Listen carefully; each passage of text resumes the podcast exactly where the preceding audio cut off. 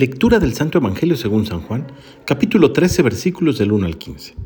Antes de la fiesta de la Pascua, sabiendo Jesús que había llegado la hora de pasar de este mundo al Padre, y habiendo amado a los suyos que estaban en el mundo, los amó hasta el extremo. En el transcurso de la cena, cuando ya el diablo había puesto en el corazón de Judas Iscariote, hijo de Simón, la idea de entregarlo, Jesús, consciente de que el Padre había puesto en sus manos todas las cosas, y sabiendo que había salido de Dios y a Dios volvía, se levantó de la mesa, se quitó el manto y tomando una toalla se la ciñó. Luego echó agua en la jofaina y se puso a lavarle los pies a los discípulos y a secárselos con la toalla que se había ceñido. Cuando llegó a Simón Pedro, éste le dijo, Señor, ¿me vas a lavar tú a mí los pies? Jesús le replicó, Lo que estoy haciendo tú no lo entiendes ahora, pero lo comprenderás más tarde.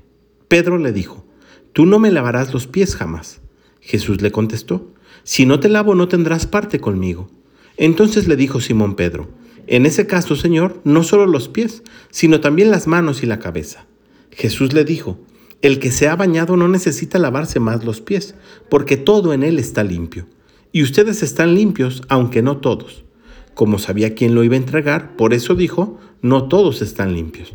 Cuando acabó de lavarles los pies, se puso otra vez el manto, volvió a la mesa y les dijo, ¿comprenden lo que acabo de hacer con ustedes? Ustedes me llaman maestro y señor y dicen bien, porque lo soy. Pues si yo, que soy el Maestro y el Señor, les he lavado los pies, también ustedes deben lavarse los pies los unos a los otros. Les he dado ejemplo para que lo que yo he hecho con ustedes, también ustedes lo hagan. Palabra del Señor.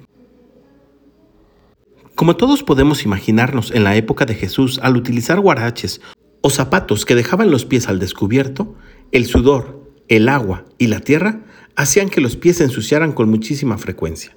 Por eso, en la gran mayoría de las casas, siempre había alguien encargado de lavar los pies, y este encargado era parte de la servidumbre e incluso esclavos.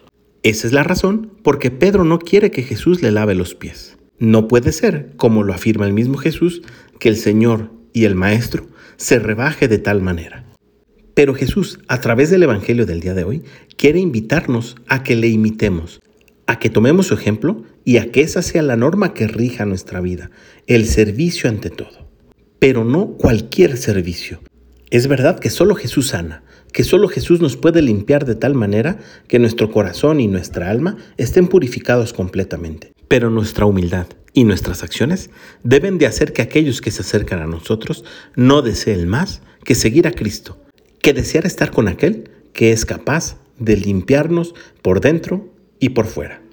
Pidamos pues al Espíritu Santo que despierte en nosotros la actitud del servicio y que nuestro servicio sea de tal cualidad que los demás vean a Cristo reflejado en nosotros.